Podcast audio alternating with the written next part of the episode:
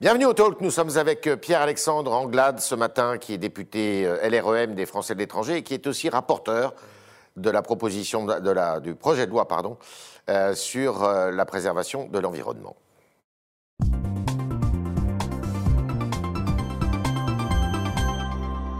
Pierre-Alexandre Anglade, bonjour. Bonjour Yves Tréhard. Alors, vous êtes, comme je le disais, rapporteur de ce texte qui va être euh, soumis au vote à l'Assemblée nationale demain. Donc, c'est un texte sur euh, la préservation de l'environnement, comme je le disais, qui doit normalement eh bien, s'inscrire dans l'article 1 de la Constitution. Alors, les critiques émanent euh, et disent, mais oui, mais pourquoi inscrire ce- cette, cette notion dans la Constitution alors que déjà, à travers la Charte de l'environnement adoptée en 2004, elle figure dans cette même loi fondamentale. Pourquoi? Vous avez raison, c'est une critique qui revient régulièrement. Et effectivement, euh, la charte de l'environnement est un texte important. C'est, moi, je considère que c'est l'éveil politique euh, à la notion de préservation de l'environnement euh, et de préservation de la biodiversité. Simplement, dans cette charte de l'environnement, il n'est fait aucunement référence à la lutte contre le dérèglement climatique. Ouais. Et on se rend compte que le fait majeur de ces 15 dernières années, c'est l'accélération du dérèglement climatique, c'est la précision des études scientifiques qui viennent étayer les craintes qui pouvaient être celles de beaucoup de monde à l'époque, mais qui n'avaient pas encore suffisamment de, bases scientifiques solides. Aujourd'hui, on sait que le climat se réchauffe, que les mers augmentent et que ça emporte un certain nombre de conséquences. Et donc la volonté, qui est celle du président de la République, sur la base d'une proposition des membres de la Convention citoyenne pour le climat, c'est d'inscrire à l'article 1er de la Constitution la garantie de la préservation de l'environnement, de la biodiversité et la lutte contre le dérèglement climatique, avec un objectif clair, faire en sorte que ces principes irriguent l'ensemble de l'action publique nationale et locale dans les années à venir. Alors, vous avez cité cet article, donc, garantir la préservation de l'environnement et de la diversité biologique et lutte contre le dérèglement climatique. Un mot, un mot fait débat, c'est celui de garantir, parce que garantir, ça veut dire que de la part des pouvoirs publics, de l'État, il y a une obligation de résultat. Or, euh, beaucoup disent, ben oui, mais euh, euh, euh, ça va encore être une contrainte, notamment dans le champ économique, parce que même si personne n'est contre la préservation de l'environnement, bah, il y a quand même, euh, si vous voulez, c'est compliqué, quoi. C'est parfois compliqué d'allier euh, à la fois l'activité économique et la préservation de l'environnement. Vous avez raison, c'est là aussi une critique qui revient régulièrement. Le, le verbe garantir, c'est un verbe d'action. Ouais. C'est un verbe qui nous engage. Et moi, je considère que, eu égard à la situation climatique, environnementale que connaît notre pays, mais également l'ensemble de la planète, il y a, de ce point de vue-là, un devoir d'action. Le verbe garantir, le Conseil d'État nous a dit qu'effectivement, il emportait un certain nombre de conséquences, et notamment une quasi-obligation de résultat, ce qui ne veut pas dire une obligation de résultat. Il y a, tout de même euh, une nuance. Je rappellerai une chose, c'est que à la fin, nous avons souhaité inscrire ce verbe et cette phrase à l'article 1er de la Constitution et non pas dans le préambule. Pourquoi? Parce que si nous l'avions inscrit dans le préambule, alors à ce moment-là, le droit de l'environnement l'aurait emporté sur les autres valeurs constitutionnelles. C'est-à-dire que très concrètement, il aurait été supérieur, par exemple, à la liberté d'entreprendre. Cela, nous n'en voulons pas. Et donc, à la C'est fin, pour ça qu'il est dans l'article 1 Oui, de la à la Constitution fin, et non à- pas dans le préambule. Exactement. C'était, vous savez, les membres de la Convention citoyenne pour Ouais. le climat avaient fait plusieurs propositions de, réf- de réforme constitutionnelle. Ils avaient Ouais. notamment proposé d'inscrire ces notions dans le préambule. Le président de la République s'était opposé parce que cela aurait pu entraîner une prééminence du droit de l'environnement sur les autres valeurs constitutionnelles. En l'inscrivant à l'article 1er, on s'assure que, au fond, ce droit à l'environnement, qui est un droit important, qui doit être renforcé dans notre, dans notre ordre juridique, car il y a urgence, n'entraînera pas, euh, euh, n'écrabouillera pas, si vous voulez, les autres principes constitutionnels. À la fin, le juge constitutionnel fera toujours une conciliation Entre entre, les différents principes. Il n'y aura pas de hiérarchisation.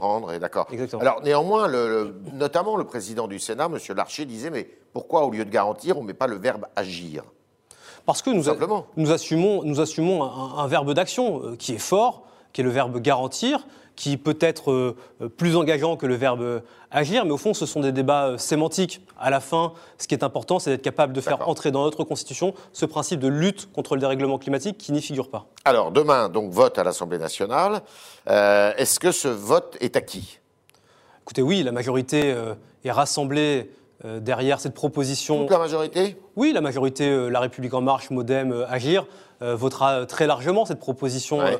de révision constitutionnelle qui a été un engagement politique pris par le président de la République devant les membres de la Convention citoyenne pour le climat. Je rappelle que dans les révisions constitutionnelles précédentes, dont certaines ont été avortées, notamment en 2018, nous avions déjà voté cette inscription à l'article 1er avec des termes certes un peu différents, mais il y a cette volonté très claire de pouvoir le faire entrer dans notre Constitution, de sorte à faire en sorte que la France devienne le premier pays européen à inscrire la lutte contre le dérèglement climatique dans sa loi fondamentale. Le- La gauche le votera? Mais moi, je, je considère que c'est un, un vote qui doit dépasser les clivages partisans. Et aujourd'hui, cette urgence climatique, elle n'appartient pas à Europe Écologie Les Verts, elle n'appartient pas à la majorité. Et j'espère que les, députés de gauche comme de droite pourront se retrouver sur cet objectif. Et à la fin, nous verrons ce que sera le vote. Moi, j'ai confiance dans la capacité du Parlement de se saisir de ces enjeux. Vous l'avez dit, le président de la République a prévu un référendum. Pour qu'il y ait référendum, il faut qu'il y ait un vote dans les mêmes termes dans les deux chambres. Donc à l'Assemblée nationale, il faut un vote à la majorité qualifiée, mmh. c'est-à-dire les deux tiers des mmh. voix. Mmh. Pareil au Sénat. Oui, il faut que l'Assemblée nationale et le Sénat s'entendent sur, Et le Sénat est une chambre euh, à majorité de droite. Oui, vous êtes euh, un observateur attentif de la vie politique. effectivement, le Sénat, euh, au Sénat, nous n'avons pas la majorité. Cela étant, moi, le Sénat, c'est la chambre des territoires. Ouais. Et euh, les sénateurs qui ont les pieds fermement ancrés euh, sur le terrain, euh, dans leurs régions respectives, mhm. constatent quotidiennement depuis des années les ravages du, changement, des changements climatiques, du réchauffement de notre planète, de la montée des océans, de la fonte des glaciers, de, la, de certaines forêts que l'on avait l'habitude de parcourir autrefois qui sont dans des situations de sécheresse, de sécheresse aiguë. Et donc, ils savent qu'il y a urgence à agir. Et d'ailleurs, certains d'entre eux le font déjà dans leur quotidien. Et donc, moi, j'ai confiance dans le Sénat, dans sa capacité à rejoindre la majorité dans ce combat-là. Alors peut-être qu'il y aura euh, des ajustements sur les termes, nous le verrons. C'est le débat parlementaire. Je ne veux pas préempter le débat qui aura lieu au Sénat. Et moi, je sais, pour être allé au Sénat et avoir rencontré un certain nombre de sénateurs, que mes collègues sénateurs ont conscience de cette urgence et qu'à la fin, je crois qu'ils seront euh, présents au rendez-vous. Pierre-Alexandre Andeglade, vous le savez, on est à quelques mois maintenant, enfin à un peu plus d'un an de la présidentielle. Euh, c'est risqué quand même ce texte, non? Parce que si vous n'obtenez pas un vote dans les mêmes termes, si vous n'arrivez pas à vous concilier avec les sénateurs, bah, le référendum ne peut pas avoir lieu. Vous avez raison. C'est pour ça que nous devons mettre toutes nos forces dans euh, la discussion avec le Sénat. Moi, je suis pour que nous nourrissions la discussion la plus exigeante euh, et la plus euh, constructive avec nos collègues sénateurs. Et encore une fois, il n'y a pas de porte close au Sénat. Moi, je lis euh, les déclarations de Gérard Larcher, des responsables de la droite sénatoriale. Il y a effectivement un débat politique qui peut exister sur les termes, mais il n'y a pas d'opposition de principe de leur part à ce stade à l'entrée en vigueur de cette, cette proposition. C'est un piège pour les oppositions, parce que les oppositions, si jamais elles ne le votent pas, évidemment, on dira ben, elles sont anti-écologiques. Et puis c'est un piège aussi pour le président de la République. Quand est-ce qu'il peut organiser, alors qu'il y a une présidentielle dans un an, ce référendum? Vous savez, on peut organiser un référendum euh, à chaque mois de l'année. Donc, il n'y a pas de, mais euh, À n'importe quel moment du euh, quinquennat. Et, donc, si nous arrivons à nous entendre dans les mêmes termes avec le Sénat au printemps, nous pouvons tout à fait envisager de convoquer les Français pour répondre à cette question à la rentrée prochaine, au mois de septembre, ou peut-être au mois d'octobre. Et donc, moi, je considère que c'est. Ça ne peut pas se faire avec les régionales, par exemple? Non, c'est trop, trop prématuré. Il faut, il faut euh, plusieurs mois pour organiser un référendum. Je crois qu'il faut environ 3-4 mois pour l'organiser. Et donc on voit bien le, temps qui nous est donné. Le, texte vient d'être à, peine examiné à l'Assemblée. Il n'est pas encore au Sénat, donc il y a besoin de, nourrir encore cette discussion. Vous savez, moi, ce référendum, j'y tiens. Parce que ce référendum, ça me semble être euh, l'outil absolument nécessaire dont notre pays a besoin pour discuter d'environnement et de lutte contre le dérèglement climatique. Les Français ne répondent pas à la question et ils donnent une réponse en fonction du jugement qu'ils ont de celui qui la pose, c'est-à-dire le président de la République. C'est possible, mais la réalité, c'est qu'aujourd'hui, cette volonté de préservation de l'environnement, de lutte contre le dérèglement climatique, elle traverse l'ensemble de la société française. Et pendant très longtemps, on a considéré que ces questions appartenaient à une formation politique, Europe Écologie Les Verts.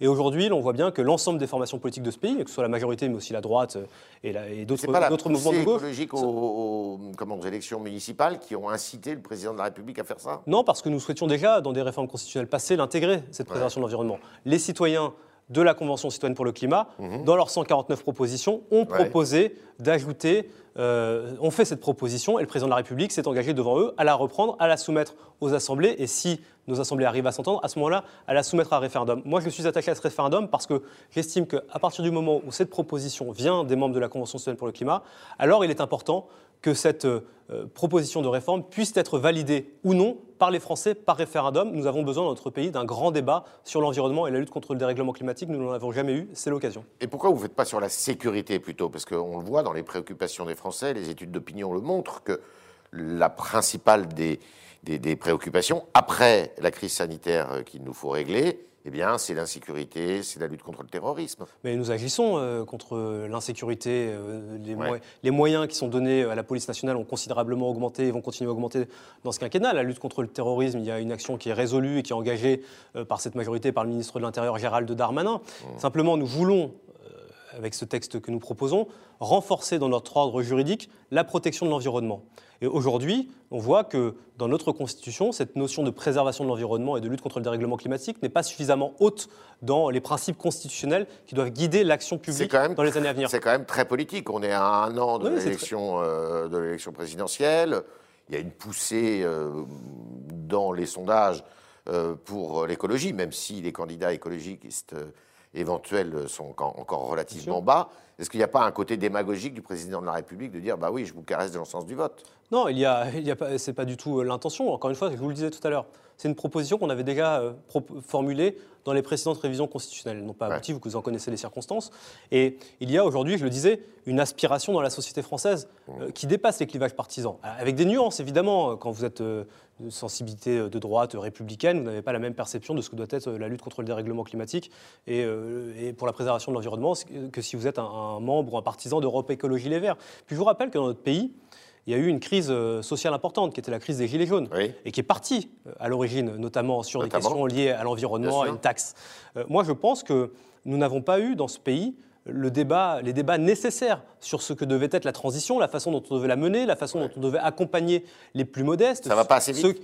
C'est pas que ça va passer vite. Je pense que nous n'avons pas suffisamment nourri le dialogue entre les responsables politiques de tous bords et euh, la population française. Vous savez, pendant très longtemps, on a dit euh, à une partie de notre population, vous devez euh, acheter une voiture, puis une deuxième voiture, et puis construire votre pavillon dans une partie en, banlieue. Et puis un jour, on leur a dit, c'est plus valable, il faut que vous rangiez votre voiture au, placard, il faut que vous preniez les transports en commun. On a remis en, cause un certain nombre de dogmes et de croyances sur lesquelles une partie de la société française s'était construite. Et en déconstruisant cela, on a au fond braqué une partie de la population en leur laissant penser que le changement et ça, climatique, une réponse. Le, changement climatique, c'était contre eux. Et moi, je pense que nous avons souhaité, avec la Convention citoyenne pour le climat, accompagner cette transformation. Mmh. Et c'est ce que nous allons faire avec le projet de loi euh, climat et résilience. C'est ce que nous faisons aussi avec ce projet de loi, en permettant aux Français, encore une fois, d'avoir ce grand débat autour du référendum. C'est pas juste avoir un référendum pour avoir un référendum. C'est être capable de mobiliser l'ensemble du pays. Euh, d'être capable de, de, rassembler les Français autour d'un objectif commun et dire comment est-ce qu'en France on envisage et on aborde la lutte contre le dérèglement climatique. Et encore une fois, euh, comment est-ce que nous, allons faire en sorte que notre pays soit le premier pays européen à inscrire la lutte contre le dérèglement climatique dans la Constitution? Barbara Pompili est-elle une bonne ministre de l'écologie? Oui, elle est une bonne ministre de l'écologie parce qu'elle a des convictions et je pense que c'est un ministère dans lequel vous devez avoir des euh, convictions chevillées au corps si vous voulez être efficace. Il y a des résistances, il y a des blocages, il peut y avoir parfois des différences de perception. au sein du gouvernement pas forcément du gouvernement, mais euh, au sein parfois même au sein de la majorité. Il faut, il faut l'admettre. Chacun a des sensibilités. Vous savez, l'écologie, c'est pas euh, quelque chose. Euh, nous n'avons pas une vision monolithique de ce que devrait être la transition écologique dans notre pays. Vous savez qu'on est une, majorité complexe, avec des sensibilités extrêmement différentes, avec des perceptions différentes. Et donc, Barbara Pompil, elle a, elle a, sa sensibilité, elle a ses convictions, et moi je trouve qu'elle fait un travail de pédagogie, de synthèse, qui permet de rassembler au-delà de certaines sensibilités. On est avec euh, Pierre-Alexandre Anglade ce matin au Talk du Figaro. On va continuer avec vos questions, chers internautes, qui sont posées aujourd'hui par Vincent Lenoble.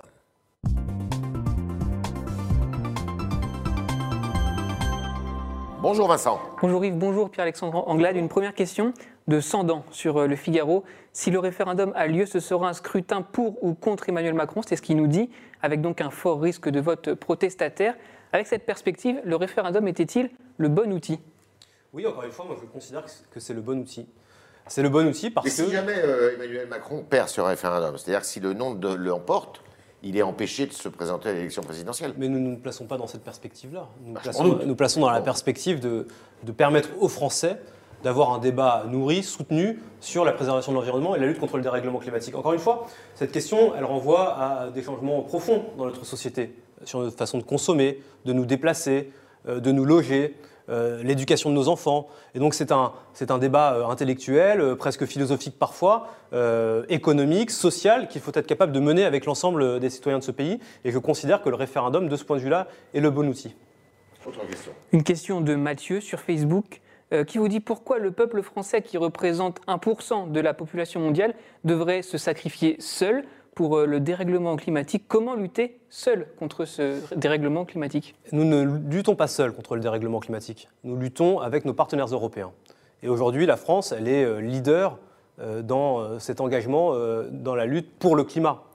C'est le plan de relance européen qui a été porté par le président de la République, qui a été consacré par les Nations Unies comme étant le deuxième plan de relance au monde le plus écologique. C'est le plan de relance national dont nous consacrons, sur les 100 milliards, nous consacrons 30 milliards à euh, la relance euh, écologique, à la transformation de notre modèle économique euh, et industriel, qui a été qualifié troisième plan le plus écologique par les Nations Unies. Et donc aujourd'hui, la France, elle mène un combat qui est absolument nécessaire. Moi, je considère qu'on est à un moment charnière, on, on vit un moment de crise qui doit nous permettre de transformer notre modèle économique et industriel. Et ma conviction, c'est que les États qui, avec leur plan de relance, auront été capables de mener cette mutation, seront alors les États et les espaces géographiques, en l'occurrence l'Europe, qui sortiront renforcés par la crise. Donc on mène ce combat avec nos partenaires européens, et je pense que l'Europe est aujourd'hui la locomotive. Oui, mais il y aurait pu y avoir un texte commun, par exemple, au 27. Oui, mais il y a un vous savez qu'il y, a, je le disais, le plan de relance européen, qui a une part importante, 30%, qui doit être euh, dédié à, la, relance, à la transition écologique. Euh, et puis il y a euh, le pacte vert, mhm. qui est un, qui est un projet politique porté, le Green Deal j'ai voulu le dire en, français parce que je pense que c'est important, le Green Deal euh, qui va réviser de fond en comble beaucoup de directives euh, européennes et de règlements pour faire en sorte que l'ensemble de l'activité de notre continent se verdisse progressivement. Encore une fois, sans dogmatisme, moi je suis de ceux qui pensent que nous devons le faire avec nos concitoyens parce qu'on voit bien que quand on le fait de façon trop brutale et trop rapide, sans concerter, ça aboutit à des mouvements sociaux auxquels on a pu, euh, qu'on a pu connaître dans notre pays ces dernières années. Autre question.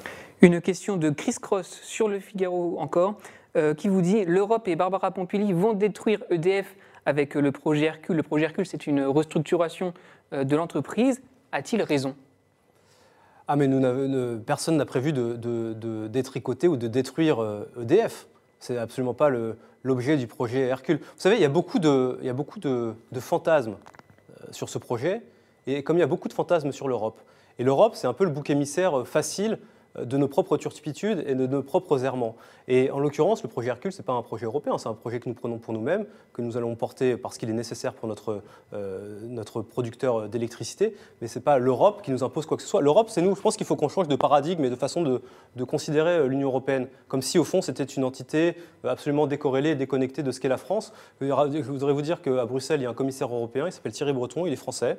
Il y a des parlementaires européens pour lesquels les Français sont appelés aux urnes une fois tous les cinq ans, qui nous représentent. Il y a nos ministres qui sont présents dans l'ensemble des conseils euh, des ministres européens. Il y a le président de la République qui va chaque mois à Bruxelles pour le Conseil européen. Et donc, cessons d'avoir cette vision euh, qui euh, viserait à opposer Bruxelles à Paris. Il n'y a pas la France et l'Europe d'un côté, c'est un ensemble. Favorable à ce que la part du nucléaire dans la production d'électricité en France passe de 75 à 50 comme l'a promis le président de la République Moi, je pense que nous devons entamer euh, cette, euh, ce débat sur le nucléaire dans notre pays, qui, nous le voyons bien, a permis d'assurer notre indépendance énergétique, a permis de faire de la France euh, une grande puissance industrielle en exportant notre modèle, qui a permis d'assurer notre indépendance, mais qui aujourd'hui pose un certain nombre de questions, qui divise de plus en plus. Et l'on voit bien un certain nombre de partenaires européens qui sortent du nucléaire parfois de façon trop précipitée. C'est pour ça qu'il faut être capable de le faire progressivement. Je pense à l'Allemagne, parce que les Allemands, après Fukushima, ont fait le choix de sortir presque du jour au lendemain du nucléaire.